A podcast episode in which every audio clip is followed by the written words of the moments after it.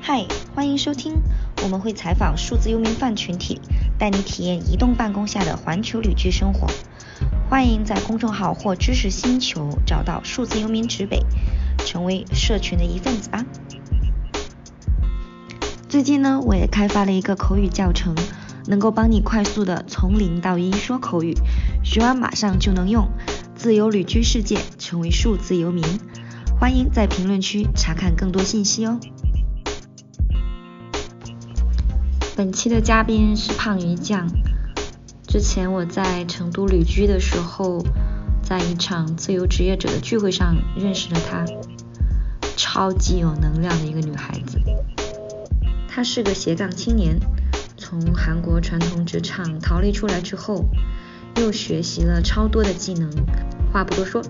听一听她的故事吧。 Hello，大家，我是胖鱼酱，目前是一位斜杠自由职业者新人。我的职业分线上、线下两个板块。线上是一名自由视频剪辑师，主要在剪辑博主们的视频；线下是街舞老师，在教少儿 hiphop 以及成人爵士。另外还有一个身份就是自由会客厅的成都主理人。那这个身份我是嗯，有通过这个身份努力的在为自由职业者们做一些有意义以及帮助的事情。那是什么样的一个契机？就是因为我其实对你是有了解的嘛，你之前嗯其实是在韩企上班，对对其实跟我们亚洲文化相差还是不大的，其实也算是一个很很平常的一个打对工人。对然后是什么样的契机？然后你会觉得你想要变成一个自由职业者呢？其实是因为疫 情，其实因为疫情，嗯对，嗯，但是如果要仔细的想一下的话，嗯其实我在疫情前就已经辞掉了在韩国国企的工作，嗯不过那个时候我没有明确的一个目标，只是说，嗯，我很明确的是，我自己不喜欢这样的生活方式，我很讨厌这样的一个工作氛围，嗯，嗯，虽然我不知道我下一站要去到哪里，嗯，但是我还是先选择离开。哇，你这，我我的天呐，这这个这个这句话，我之前在我自己的公众号上写过一模一样的。真的吗？ 就是先先不想，我不想干了，我先离开再说。嗯先离开好像，但前前几天就是我在跟做另一场关跟躺平相关的分享的时候，嗯其实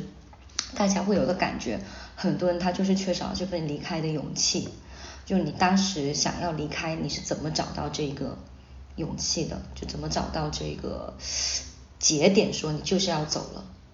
其实我觉得离开一个环境，那肯定就是首先你要有一个面对陌生环境的一个勇气，要么就是你已经具备在陌生环境生存的技能。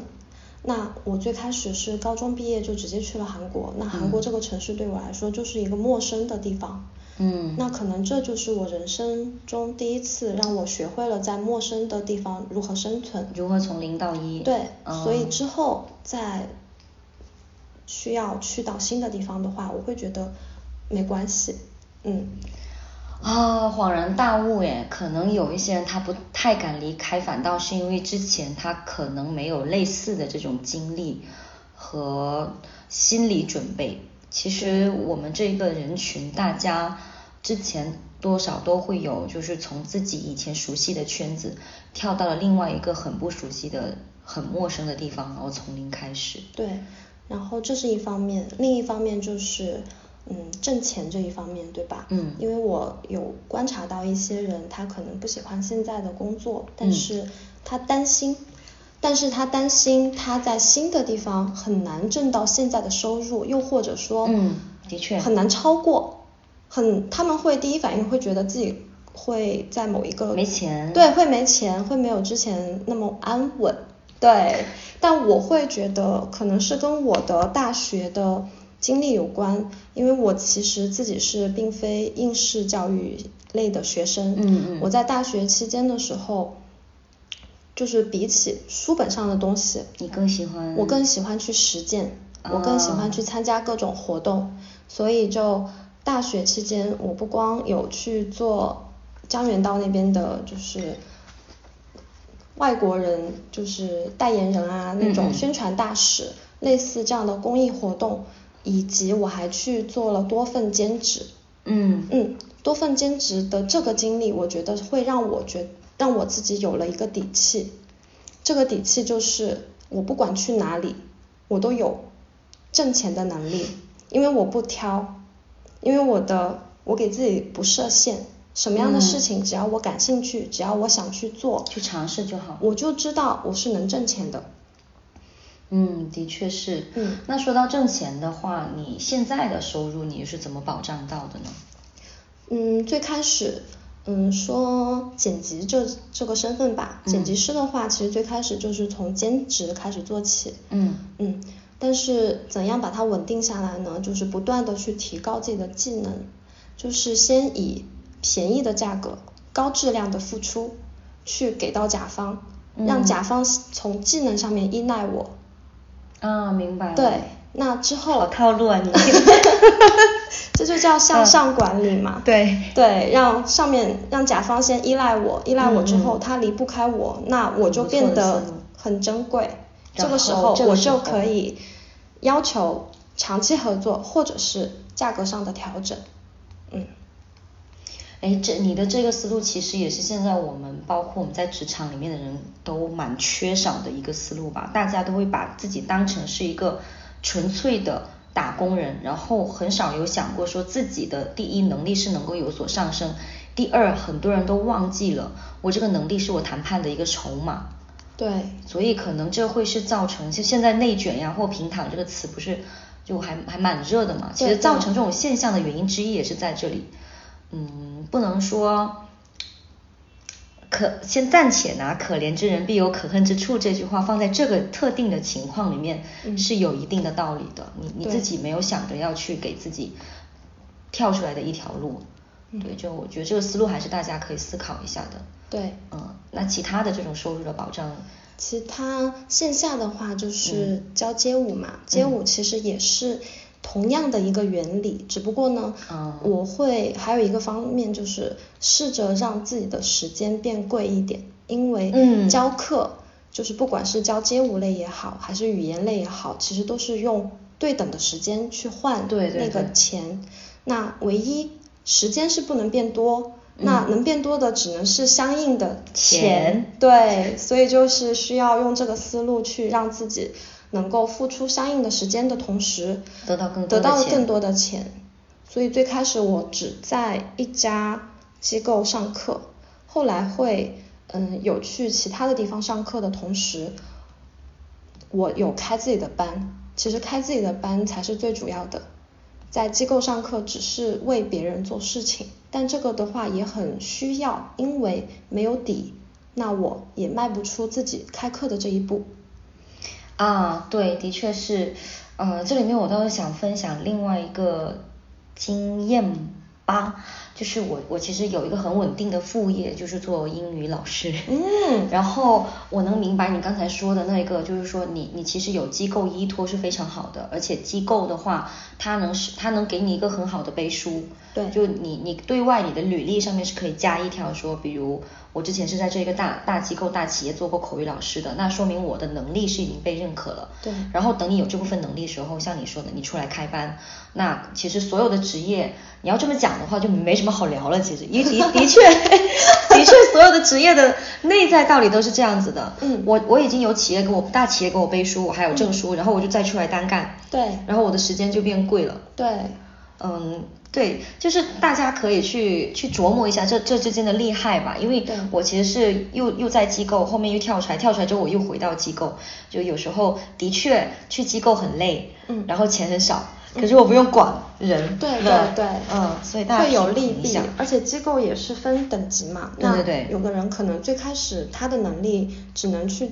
一级，嗯嗯，那可以在他自己能力深一点之后，自己对再通过自己的一个副业。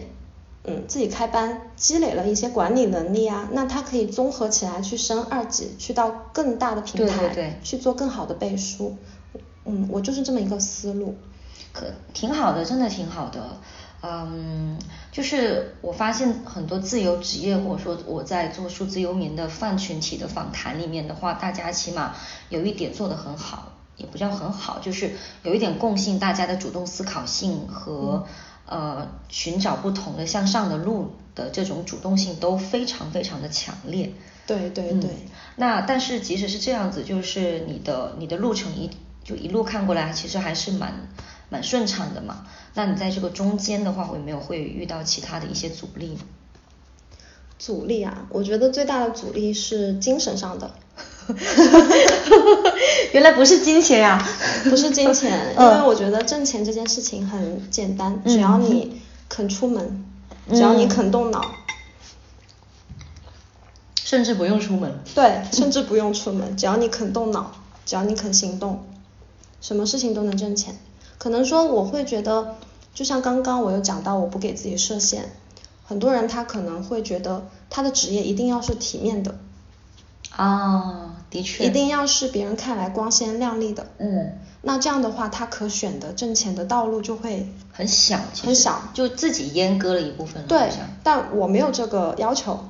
你哪怕我去摆地摊，只要我开心，我也能挣钱。嗯，那我会觉得没关系啊，那我就去摆地摊好啦。如果我某一天需要摆地摊的话，嗯，诶，这个这个事情，呃，当你说到体面的时候，其实大家可以换个思路想一想，嗯这种东西就跟衣服一样，你身价贵了，你的衣服是跟着贵的。对但如果你身价，呃，暂且用身价来形容的话，嗯如果你身价也就是在那里的话，你嗯穿再九贵万、的十万一件的衣服，可能别人会觉得这是假货。对所以工作我感觉也是类似的这种道理，就是你你乐在其中，这这份工作对你对别人来说都有价值。嗯， 体面这种东西能当饭吃吗？不能，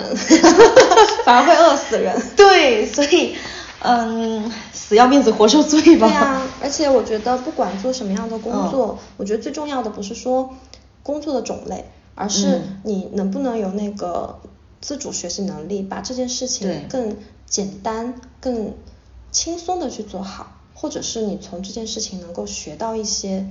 表面上看不到的东西。嗯这个技能你可以放到下一段经历中是会有益的。对，那那其实我们又说回来，就你你这样看起来你是没有什么太大的就是阻碍，会阻碍到你继续往前走。所以你刚才说的这种精神上的阻力，你具体指的是什么呀？ 具体指的是父母， 就可能因为家庭嘛，嗯就是一个家庭，如果只有你一个人是这个想法，嗯然后你的家人不太赞同的话，可能对于某一些嗯人来说，他会觉得没关系，我就是我， 我不看父母的那个感受或者怎样，嗯但我会比较在乎父母的感受。我会希望他们能够支持我，那那样的话我会更有自信，更有底气。嗯，其实我觉得自己很幸运，是因为，呃，我的父母虽然他们之前不支持我，但是也没有特别的反对说你必须马上回国，必须怎样怎样，而是啊在旁边给我建议。但是可能因为我太在乎他们的感受，这些建议也让我很有压力，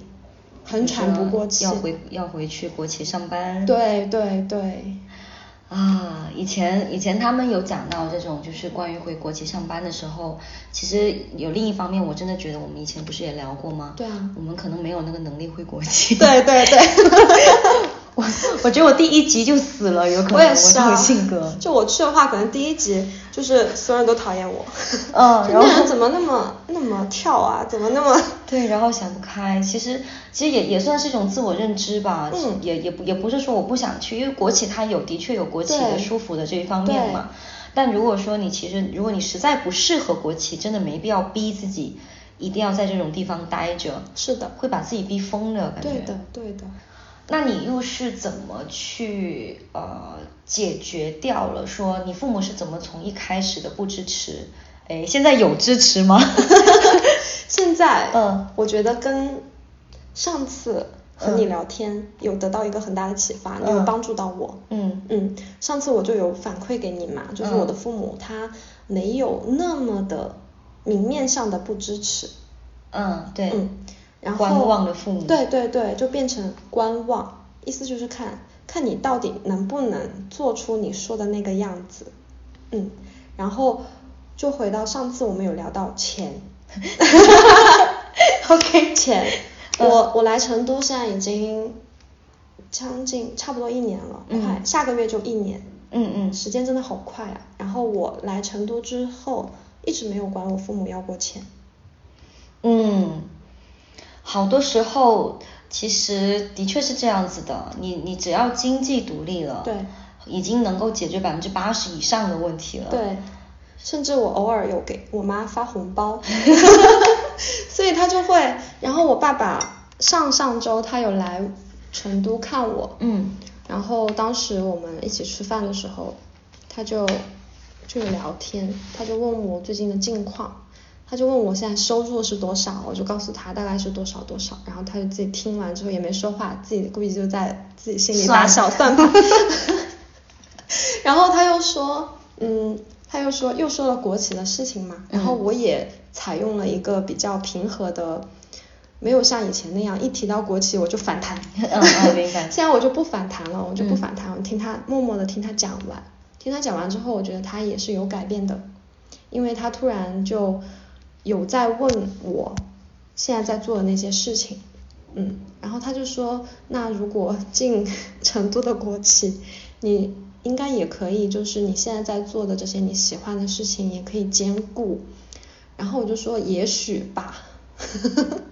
我就说也许吧，我就没有说我不喜欢国企氛围啊，或者是怎样这些事情，我就说那这个就到时候再看嘛。我说那你要让我进去，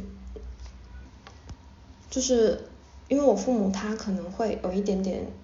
朋友关系，嗯嗯然后就想要让我通过关系比较相对轻松的进进到入呃一些对国企对对一些国企，然后他就想让我在成都，嗯，哦所我以能明白他他有从只让我选一变成了让我选一加二结合，哦，他以前的话就是说，他可能说希国望企我才是最好的对选择，对然后现在又看到你真的喜欢这些事情，并且做的还蛮顺，相当于是他让了半步，我觉得他对不能说他让了一步，对，让了半步，对，然后他觉得你可以同时，你你不是你了不起吗？ 那你就了不起，给我看看吧。对那你就同时兼顾这些事情试一试。对他有这样讲，然后我就说那那大概是什么时候嘛？他就说，嗯，他就正在努力中。我说那你慢慢努 力吧。我说我也努力，我我的努力的意思就是我也努力到不用你让我担被为我担心，嗯，就是不用你为我去铺路，我自己的路我自己铺好，然后让你和我一起走。嗯，这个事情其实以前，呃，我跟很多朋友也也有去思考，也讨论过，就是对于父母这一辈对于我们的关心以及支持，他的界限到底应该停留在哪里？嗯对于父母来说，他可能会觉得这是理所应当的事情，就帮我们找工作，帮我们去。我现在其实我在我老家那边，我也不能说那种方式不好吧，嗯但也必须承认他们在父母的这种安排和庇护下，嗯实在是过得很开心。我甚至很多朋友就很常见的，他已经结婚，已经生完孩子了，嗯每天的午饭和晚饭还是在父母家吃的，嗯然后房子和车子都是父母买的，嗯，然后的确每年都可以出国旅游一两次，就是这种其实已经算是非常小康的生活了。嗯嗯我说不上羡慕，我只能说他们这种好像是一种，就是对于很多人来讲是一种非常舒服的常态，很安逸。对，非常的对，就非常的安逸，就是躺平 嘛。有点像躺平。但我发现这这个期期间的话，其实有很多时候话语权就会丢失掉一部分，因为很多东西它仍然是从经济上来讲还是父母给的。对所以我后来就有在思考这种就是。呃，代价的问题，其实嗯也不能说你完全你就不能，你完全不能接受父母的这种支持或者帮助，嗯但我们可能要去跟父母讲好，去商量一下，嗯我的话语权到底在哪里，嗯然后他肯定是出于关心才才想让你进对国肯企定嘛。是肯定是啊那那这份关心之后，你会不会觉得他可能也是对于你的一点点的、稍微一点点的还不够相信？嗯不是不相信你，而是还不够相信你足以有能力去真的不靠他而完全的独立出来。我觉得会有一点，但是其实我觉得我父母他们不是担心我嗯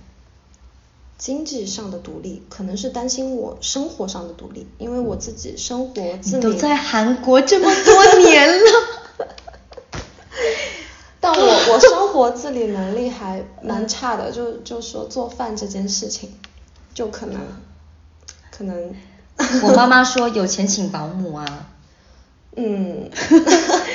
但是有些、我爸爸会觉得说，那在没有人能够帮到你，或者是你就是自己一个人的情况，你要怎么去保证自己健康？他会想这个，哎，说真的，我觉得这是另外一种悖论哦。嗯嗯，其实刚好趁着机会，就是也不能说我想反对你的父母，而是嗯我们的父母吧，都应都可以有另外一条思路。嗯他们不是说最终是开心和健康吗？嗯但是嗯你进了国企不，结婚开生子心之后，你就健康和开心了吗？现在为什么会有“躺平”和“内卷”这个词？就是因为很不可思议的，大家都不能好好吃饭了。如果说你进了国企，你再去做这些事情，可能你的时间真的，你可能连外卖你都叫不起了，因为外卖你还要等，你可能就得去买代餐。嗯你可以把这种景象描述给父母，然后结婚，就算结婚了之后请了保姆，保姆做了饭，你都不一定有时间吃。就就这种这种场景好，很多时候其实有很你你稍微用一些理论或者说是、呃或者说是长远眼光的嗯方式去推算，嗯就可以推算出它其实并并没有能并不能得到我们之前预想的这些想要的东西，快乐、幸福和健康。对，你要跟我如果讲虚的话，其实也就是这样而子。且我会觉得每个人对快乐、幸福的对定义也是不不一一样样的对，像我会觉得，嗯，我身边有朋友也像你朋友那样，就是已经嗯、呃结婚生子，并且有自己的工作，然后再为自己的家庭去奋斗。我觉得这很圆满呀，在他的嗯嗯人生价值观中，但在我看来，这不是必须的。对对，对我们来说嘛，对对我对我觉得挺好的呀。就就这个社会发展的一个体现之一，应该是说你结婚生子，你很开心，嗯没有人 judge 你。我在这边单身，或对者说我我跟我男朋友永远不结婚，嗯也很开心，对也没有人 judge 我们，对就大家就这么的一个 harmony，一个对非常和谐的社对会，，但可能父母那一辈就稍微还不能够，慢慢因为来吧他们的圈子，嗯，的那个是那样子的氛围，嗯，哎，其实另外一点的话，其实你不是有做一些作品啊这些东西，你也可以多发给你父母，因为我妈妈最近都，她她从我离职就远就上一份工作离职开始做这种数字游民的创业之后，嗯她就一直帮我发朋友圈啊等等，她都已经变成我一个小小的后援了。然后当当当这个事情散发到了她的朋友的大圈子里面之后，其实大家会反作用跟跟你的父母讲。你的女儿现在可能过得还挺滋润的，等等等等。好也学习到了也算是一种方法。其学实习到了，嗯，因为我可能沟通这一块会比较的，挺难的，我也也得承认，必须挺难嗯的，。然后我沟通这一块思维其实是有一点。引号直男，不是说直男完全 不好，但我就是很直的那种，我想的都是，那我先去做，做出来再给你看，而不是嗯我先告诉你我要怎样做，我觉得那样很虚。嗯嗯明白。但这样的话，中间这个过程就让我和我父母就有一个沟通的空白 档。对我，我发现我们的父母其实都吃软不吃硬。嗯，对，嗯，对。那我们聊聊完了父母的话，我还想去聊一聊，就是呃，关于就是我们其实我们现在算是一群自由做自由职业的这么一群人，然后无论是说国内还是国外，它其实还是会有这个群体。但自由职业它其实跟传统的职场，它的那个分界线其实也没有那么的呃分分隔得开嘛，因为有时候我们还是有甲方乙方，对它本质上还是一种职业的专业性，对但呃，但我也还想问一下，就是你以前在韩国嗯工作的这一个经历，对你现在的这种职业的选择和发展有没有一些影响？呃，换换个角度问吧，就是韩国的整体的职场和我们现在中国人的职场观念，它的这种异同对你现在会有什么影响吗？我觉得，嗯，首先我先讲一下之前在韩国国企的那个氛围吧，嗯就仅代表就是我当时在的那个国企，嗯因为嗯，当时我也有了解到其他非国企的行业，嗯，不完全是这样，嗯，只是说，嗯，国企会比较鲜明一点，就是应该你看韩剧也有看到，嗯嗯他们的上下级别以及年龄一岁之差的那个，嗯，态度的要求，就是如果我比你大一岁，你见到我一定要叫姐姐，哦你对，一定要 叫欧尼。 ，Oh my god，对，就不能叫我名字，嗯，而且就是职场里面的话，大家其实就蛮，在我看来就蛮表面的，关系处得很浅，嗯处得很浅的同时又特别的生硬，啊，他们会对生硬上这个级词好，嗯，就一定是对上级永远是点头，就算不哈腰也要点头，不会直接的说不。嗯、我的天呐，那他有反对意见怎么办？当时在我们部门，我没有看到有人有反对意见，他们都是在我看来就是很， 也许他们会觉得自己的行为是很聪明，就是不反对，但是可能他不会把这个事情好好的去做，嗯，但在我看来是对自己能力或者是那个时间很浪费，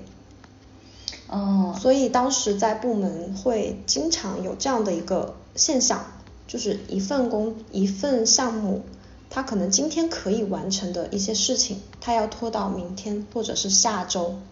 就是因为它如果做很快，那马上又会有新任务下来，所以他不想，他就慢慢做，这就算是他的一个迂回战术。嗯，啊，我知道，那那其实这种东西跟我们你你在国内的职场倒是没有，就是说我没有国内职场的经验。 哦，但但其实它跟国内的职场应该其实蛮相通的，虽然国内可能没有像韩国这样就是非嗯常的严重的就等级分明，还有严重的就是嗯很严格的你要点就点头哈腰的这嗯种感觉，但是呃我我之前待的项目可能还好。可是我有很多朋友，他们有一个另外一个在国企的朋友，他就跟有跟我吐槽过，就是领导的话，就完全就是看领导的眼色。如果领导觉得这个项目不好，那就等于不好。对然后就非常正常的就是，呃，如果我心情好，或者说这里面有功，那功是领导的，然后有过，嗯过的话就是就是你们的。对对，所以就整整体的感觉，我觉得，嗯，韩国跟中国可能它相差的也不太大。那那你是因为就是在韩国这种氛围内被憋得太久，然后你后面才确定了说你不想要再继续对这种待工怕作了，环 境， 待怕了，我会嗯觉得自己在浪费我的人生，因为在这里我学会的永远只是怎么去像鹅卵石一样，就是憋内伤，然后为别人好，嗯，哦就是有什么事情有什么不满，就是不会直接说出来，然后都是自己憋着，嗯，然后上面的人就对下面人会相对来说引号的为所欲为，就是在韩国可能还会有时候遇到一些奇怪的上司，还会将这种氛围带到生活中，嗯，像我另一个部门的韩国姐姐，嗯她是在我辞辞职之后走的。我和她当下就是在私下有聊过，她就说他们部门有一个，嗯，部长是一个，嗯，是一个女性部长。然后那个部长她当时是孩子是一岁还是两岁，然后他们部门聚会就去的部长家，结果部长让她帮她看孩子，还让他洗碗，就是因为他不喝酒。嗯，然后他当时会觉得他没有拒绝，因为他当时觉得自己确实不想喝酒，他酒精过敏，就跟我一样酒精过敏，他不想喝酒。那在那个氛围中，就是他融不进部门的这个聚会氛围，然后部长就让他去带孩子，就特别的，对吧？不能理解是不是？我听到之后都觉得不可思议。啊天呐！啊，我们我们如果回到自由职业这个话题的话，我真的觉得就是我们好幸福啊，没对有吧这种，可能做自由职业最幸福的事情就是没有这些乱七八，八糟的制度，所这个制度不是为企业好的制度，是为那个人他很自私，隐性的制度。对，因为而且他对于公司的事情的项目的推进也不一定有对好，处。没有好处，嗯，啊、天哪！而且很可能很可怕的就是，反而会让这个就是我们当时的这个公司逐渐的老龄化，年轻的进来会走，哎，我想到了，的确也是对。以前我待过的呃那家公司，我待的时间不不长，也没有很少提，就只六个月。嗯但我后来我发现，呃，像大家虽然说我们我们对你就这个后面是说你成为自由职业，呃，如何成为自由职业是一是一是一个是一个建议之一，但是呢。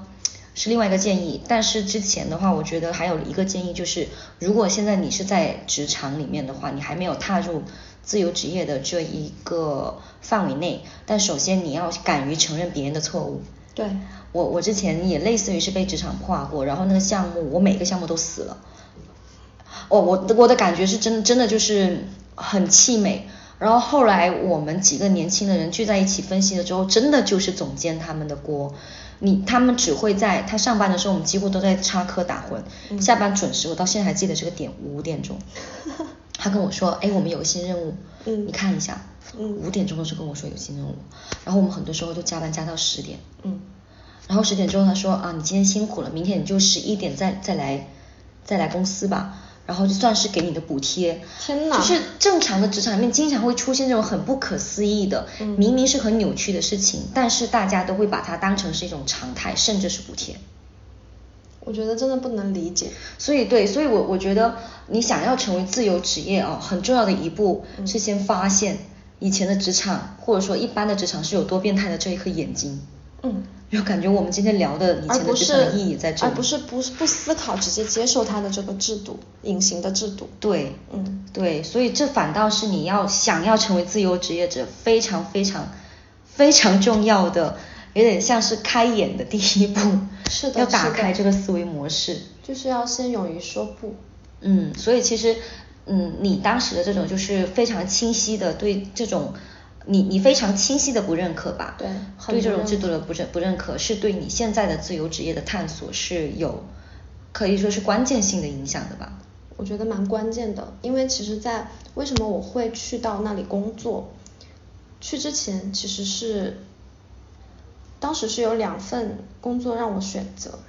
嗯，然后我选它的原因就是因为当时身边的人都会觉得这份职业是体面的，嗯是很安稳的，听起来很不错的。那我自己因为没有经历过，我也很难说有底气说它不好，我没有那个底气。嗯那我当时我就想，那我就试试嘛，不好我就出来。那尝试之后，我就更斩钉截铁的知道 不好我我不适合。嗯也许有的人觉得它好，嗯也许有人去了会觉得它真的挺好的，嗯他很喜欢这种 氛围，嗯但是我就能明确的知道我不适合，我在那里是格格不入的一个状态。如果我想要选择和他们融为一体，那我需要牺牲的太多了，我不想做那个牺牲。明白，你不想付出这些代价吗？对，我觉得那样的话，我人生就完了。我是这么想的，所以我就出来了。嘛，就现在你脱离了以前的职场之后，你进入到了这种，嗯，比较可以说是有点零散的这种工作状态吧。因为其实现在你应该也不算是一个说一心只做的一件事情的这么一个人。对那你你基本上你现在是主怎么去管理你现在的这种和分配你的时间的呢？就比如我们约这个播客已经约了， 约了多久了？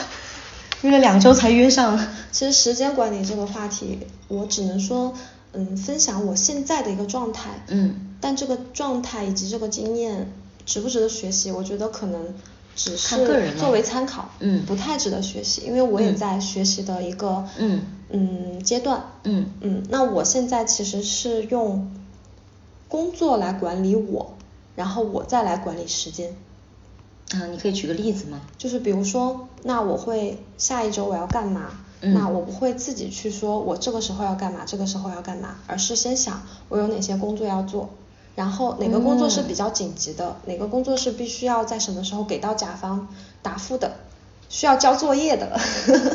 那这个东工作就是一定要在某一个时间节点完成。那这样的话，我就比较明确了，这个时间我一定要把这个事情做好。嗯，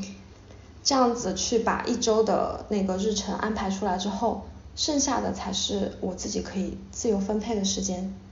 那我自由分配的时间，我其实不是一个会把时间分的特别的，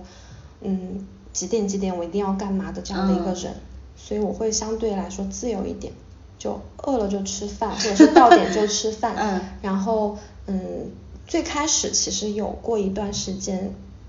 早晚就是会熬夜的一个状态，但是我后来刚想问呢，你有时候会在半夜一点钟给我发信息，怎么那么亢奋 呢？就是会有这么一个状态，嗯但是也有一段时间，我有尝试着要求自己一定要在十二点之前直接睡觉，嗯十一点洗漱，然后不玩手机，不玩电子产品，就只看书，然后睡觉，然后有工作的时候，有未完成的工作，第一瞬间是很心慌的，是想爬起来开电脑，但是我会马上告诉自己，嗯你早点起来也是可以完成的，所以我就把嗯闹钟定到比平时更早一个小时或者两个小时，嗯，这样我就会安心的睡觉了，因为我知道我会早上起来做这件事情。嗯，这个方式还挺好的。其实，呃，是老生常谈了嘛，就是早睡早起嘛。对但很多人的确他会蛮难去做到的。而且我我觉得你最近其实是，只是说在我们外人眼里看起来，我觉得你真的好鸡血啊！真的就吗是就是你好像你刚你刚才你刚才刚跟我说你用工作来去管理自己的时间的时候，我我就直接把你这这这一个鸡血的状态给对应上了。真的啊 对，就是其实这里面是有好处的，而且好像、呃，就对大家来说，可能对于自由职业啊，或者说数字游民这个群体的想象，就是只有自由。嗯但事实上我，我好像我们这个群体，他很多时候，包括我做这个访谈也是，我们很多时候其实是核心还是工作，然后由工作带来的这种生活方式的这种变化，对对对，但还好我听到了你说按时吃饭这个事情，就是感觉大家就是怎么讲，嗯，我们还是个人嘛。对说到底，最后的话，我们还是要回归到起码我们正常的温饱，还有我们是的正常的作息的。是的如果说大家连这个都做不好的话，我真的感觉好对不起自己哦。因为我教跳舞是费体力的事情，如果我不吃啊饱，那我就嗯 我就不想出门， 所以我反而就是在做自由职业之前，就是比做自自由嗯职业之前吃的还多，诶，那你不胖诶？因为跳舞上课就是运动啊。 所以我我妈妈她会问我你累吗？你这样每天给别人上课，我说不累啊。我说你看那些每天健身打卡的人，他去为了维持自己的身材，他还要花钱去报那个卡报会员。哎那我绝是了 我是一边挣钱一边运动，我还带着别人运动。哎，这个我又想起我的那个副业，就是嗯我愿意一直把英教英语这个东西作为副业的原因之一就在于这里，因为我觉得，呃，另一个方面哦，你你学一件东西最快的方式就是去教它。对就当当然不能说你一下子什么都没有的时候你就直接教别人，可是你有了一定的基础之后，其实我这么去教别人是比我自己去学英语的效率要更高的，而且是的我还有赞同赞钱同拿。赞同赞同，真的很赞同。嗯，对，所以大家就是在提升技能的同时，其实也可以再考虑一下用这种方式去把这一这一部分技能给变现。对，因为当你在用技能变现的时候，那就多了一份责任感。嗯其实人对于自己的责任感没有对别人的责任感那么强。真的是这样子，对有甲方之后对会，对，当你对别人要负责的时候，你其实会更用心的去学这个技能，嗯更想要把它吃透。 的确是这样子。对，这样成长会更快，而且还能挣钱。 真的会挺好的。那那你那你其实你现在做的事情还是挺多的，而且我看你就是说，你无论从你呃时间的管理啊、事情的管理上方面，都还就是这种积雪的状态，我我现在是挺羡慕的，因为我觉得我现在进入到一种啊我好累的那种状态。但我也有崩溃的时候，就可嗯能一个月崩溃个一次呀，然后会大哭。那你崩溃的时候，你是除了大哭之外，你是怎么调节你的这种情绪方面的东西的呢？首先是先让这个压抑，就是因为一直是一种我要去工作，我要把这个事情处理好，嗯就是会有一些小小的负能量。就是我为什么会崩溃？那肯定是因为我自己斜杠的时候，没有把某一些事情都按预想的做的嗯那么好。那那个时候我会崩溃，会自责。但是我的方式就是哭，因为我当时是想哭的。如果我不想哭，我肯定是不会哭。但我想哭的话，我就大哭。哭完之后，继续解决问题。嗯，就是分析一下我现在遇到什么问题了。比如说，那我可能上一次哭就是因为上一次会客厅的 活动结束之后，嗯我回家遇到一个事情，嗯然后我就哭了。嗯遇到什么事情呢？是因为我把另一份工作，嗯，交给了别人。嗯我把它已经处理差不多了，我交给他帮我做最善后后的一个善后，嗯嗯然后再把这个事情交给甲方，但是嗯他搞砸了，那这算算是一个小插曲，嗯这个话题就嗯到一个新的新的一个方面，就是我们在做自由职业的时候，在选择搭档的时候应该怎么选，嗯那这个就是需要去不断的遇人不熟，不断的吃亏，然后不断的攒攒这方面的经验，才能够比较顺。那我现在就是第一个阶段，不断的遇人不熟的阶段，所以我当时那天晚上无敌崩溃，然后我就哭，哭完之后我就自我反省，我为什么会遇人不熟？那肯定是我自己也有原因，对，所以我就那之后我要怎么解决？我要么就嗯，不就要这是个搭档不要这个搭档，或者是我看怎么，因为我觉得一个石头它总有自己的用处，但是它能否是成为金子，还是只是一块石头，就看你能否把它放到对的地方。那我觉得我并不是遇人不淑，只是我并没有把这个人放在对的地方去使用、去合作，那就是我自己的问题。如果我把这个问题解决的话，那我之后很多嗯搭档，我觉得都会合作的很愉快。嗯，了解。那其实你你舒缓情绪的方式的话，也算是蛮值得借鉴的呀。其实你就是在直面自己的情绪，你知道我你你现在知道自己是崩溃的，嗯然后你要排你要发发泄泄发泄出去，然后发泄完之后再继续找解决方法。对这其实很多时候已经是很多成年人，甚至很多成年人成年人 都 都做不到的事情了。是吗？嗯，我我见过挺多的，要么就是一直紧绷着，不太愿意承认自己已经崩溃了，然后要不然就是崩溃之后真的就是一夜之间就崩掉了，就这种我我都我都有见过，这种唉，活着都不容易吧，感觉。对啊，活着都不容易，只要在呼吸都不容易。 有。哎，那那其实现在你进入自由职业之后就，其实我们自做自由职业、数字游民也好，嗯，上一次我做分享的时候，就有人在问我们说，他觉得自由职业或者说数字游民是一个有特权的群体。特权，对，就这个词，我觉得挺会挺让人疑惑的吧，嗯因为他大家眼里面只看到了我们的自由，只嗯看到了我们的游游游民，就是这种游荡。对就你也知道，我最近就是跟你灌输的都是我好我好累，我想躺平，我想、嗯我想在一个地方定下来。那那就是其实哦，我们的这种生活方式和工作状态，它的核心仍然是你需你首先你是需要工作的，对然后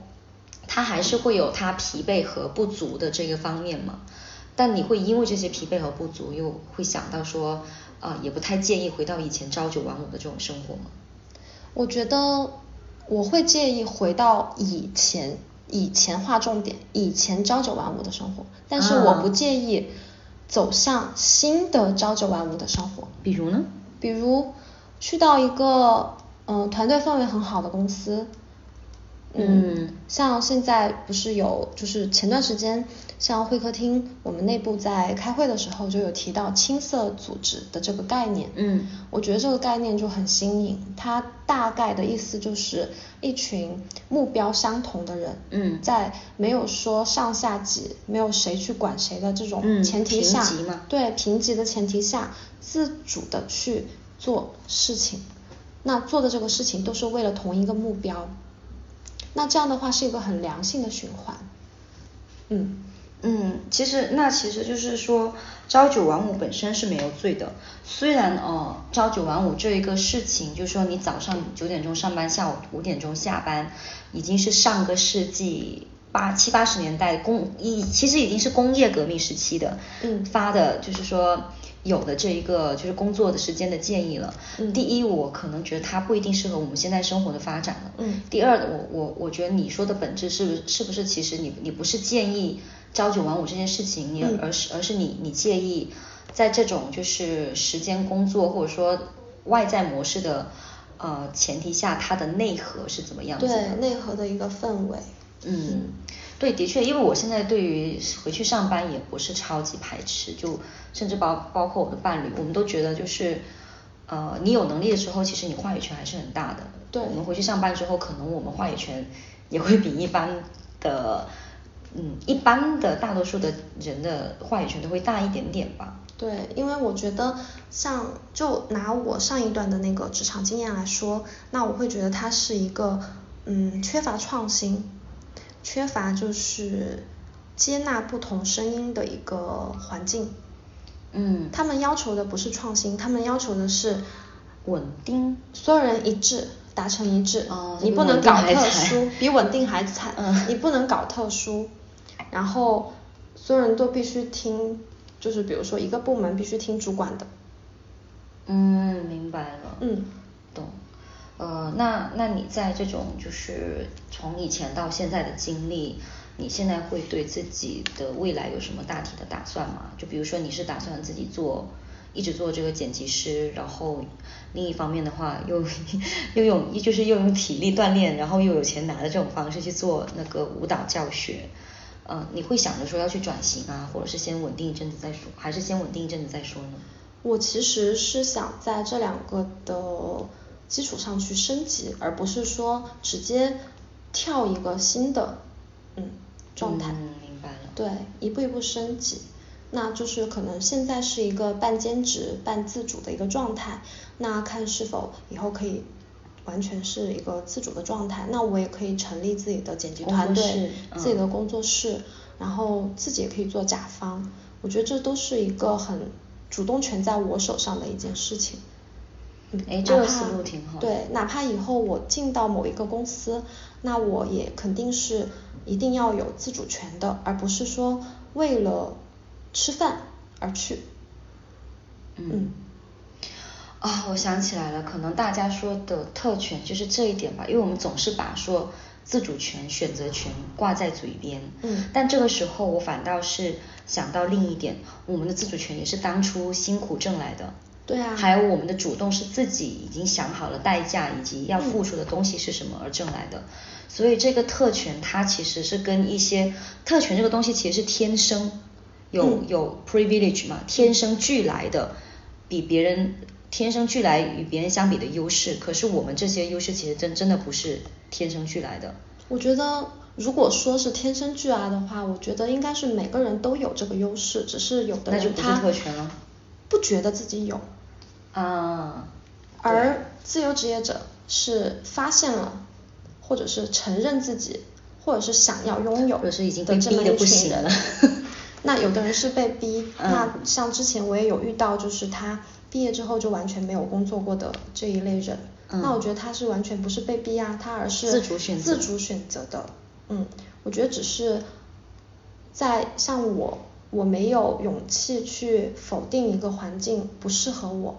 那我会选择先去先进去尝试一下。但是有的人他就是天生就有那个勇气，会判断出这个环境是不适合我的，我完全不会去碰，我根本就不会花时间去试错。嗯，但是我就是先试错，然后再去进行选择。其实都还可以。对，我觉得都是都是可行的可行的。嗯，那除此之外的话，你会对一些就是刚，呃，特别是刚毕业的，或者是现在处于迷茫期的一些人，有没有有没有一些就是告别现在这种痛苦的生活方式的和工作方式的一些建议呢？嗯，我觉得就是先和自己对话，先想、嗯和自己对话，问一下自己现在，嗯，开心吗？现在的这个生活状态是 OK 的吗？如果不 OK，为什么不 OK？嗯我觉得想明白这个的话，没有太多需要去听别人说应该怎么做了，因为我之前最迷惘、最迷茫的时候，感觉自己就是小时候，你有听过那个故事吗？小马过河。嗯，这个故事很简单，但是我觉得这个道理，嗯，就我感觉自己就是那只小马。我去问这个人，得到的是这个答案；去问那个人，得到的是那个答案。但是每个答案好像都不是我想要的。那最后只有自己走进河里，才知道这个河能不能把我淹死。所以后来我走进了自由职业者这个河，我觉得挺好的呀，我可以游上来。哎，好像是哦，可以回去翻一翻一些寓言故事。对啊小时候我觉得真的看不懂，就是纯粹的，嗯当成一一个个故小事对，听当成一个故事，小但马是过河，回想刻舟起求来剑，这个道理等等就等很等简单，其实就是这个道理。嗯，就别人的事情，我们可以作为一个参考，对然后再结合自己的一些能力啊、优势啊、劣势啊等等，再去做一个具体的分析吧。嗯，好，那很很谢谢胖鱼酱，就是之前有跟我们分享他的这些自由职业前后以及现在的这些一些经历。那最后的话，你有没有一些就是推荐给大家？就你作为一个剪辑师，或者是你作为一个舞蹈教学者，有没有一些比较硬的这种干货推荐给我们的？嗯，硬的干货啊，嗯，硬的干货，比如说你剪辑的软件，甚至都行。就比如说有些人他他想他想要自己去自学一下，嗯剪辑这件事情。那如果是剪辑的话，其实剪辑前段时间蛮多人问我，就是怎么自学的，然后嗯或者甚至还有人问我，自己要学多久才能接单？其实这个是很 因人而异的东西，嗯很因人而异。然后我会觉得说，自学一个东西一个技能，最主要的是主动，行动力很重要。其实我发现会问这个问题的人，我不能说一看就他不，他就是不主动思考过，对然后就才会问这种问对题。，其实不需要问这些，这些都不是最主要的问嗯题。最主要的问题是你现在在干嘛？你现在是在是在想怎样成功，还是在为成功付出行动？嗯，明白。那那就是你在剪辑方面的话，你有没有就是一些，就如果他真的问你这个问题，你你有没有一个就是比较好的入门的建议呢？，其实就是最简单的看软件说明书 把这个软件使用会，然后自己再去嗯看你喜欢的那些剪辑师的作品，你去分析他是怎么做出来的。哎，我这个可能有点直 男，无但法是聊了好像是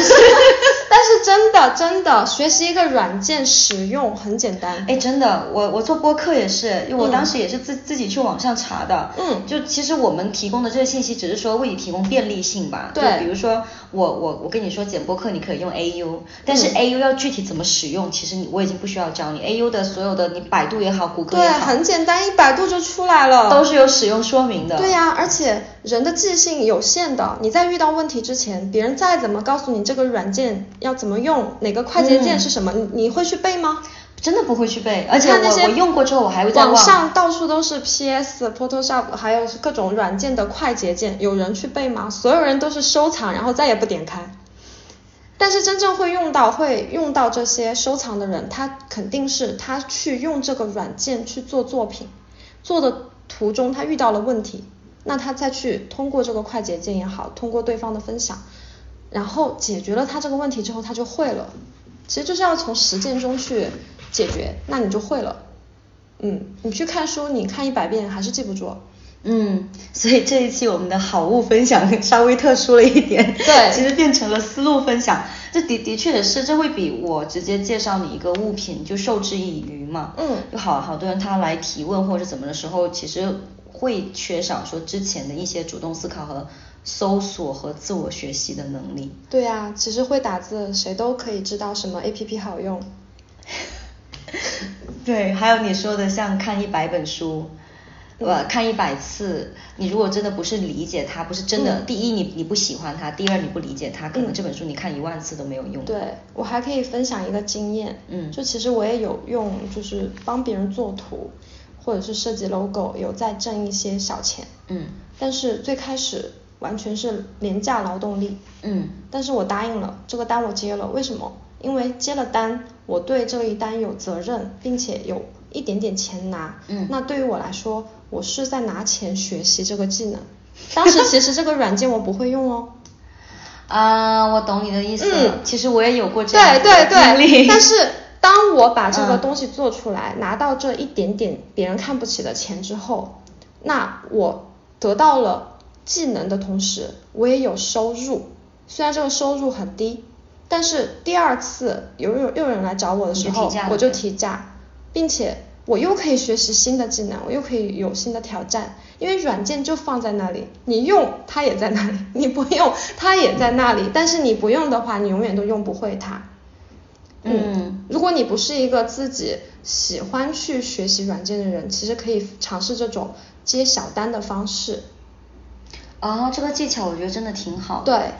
因为想要用廉价劳动力去换取一个作品的地的人其的实甲还是方蛮多的蛮多的他们的要求其实也不高，就很适合小哦白明白入了手，大家都是嗯相互利用相互利用，对，哎，其实这这个方式还真的挺好的。对啊就所以大家就是总体来说，把行动付出来吧。对啊，就是行动嘛。而且有时候不一定是万事开头难，可能开头反倒是最简开单。头真的最简单。 好吧，希望这一期是能够给大家一一点点启发，或者是开开脑洞的一期。希望我不会被骂 不会不会的，我的收获还是挺多的。好，那我们这一期就辛苦胖鱼酱，然后也很谢谢胖鱼酱过来我们的数字游民之北来做客。呃，呃也欢迎大家去订阅和关注我的播客，或者是进入到我的公众号和知识星球去获取更多跟数字游民相关的，以及我往期采访过的嘉宾。那胖鱼酱，如果大家想找到你的话，呃嗯，可以去搜哪里找你？可以搜索自由会客厅，然后也可以搜索我的个人 IP 爱笑的胖鱼酱。 好的，好，那我们这期就先这样，先跟大家说再见啦。好，拜拜，拜拜下次再见。本期节目就到这里，欢迎关注我或订阅我的播客频道，给你讲述更多数字游民们的职场与生活和旅行故事。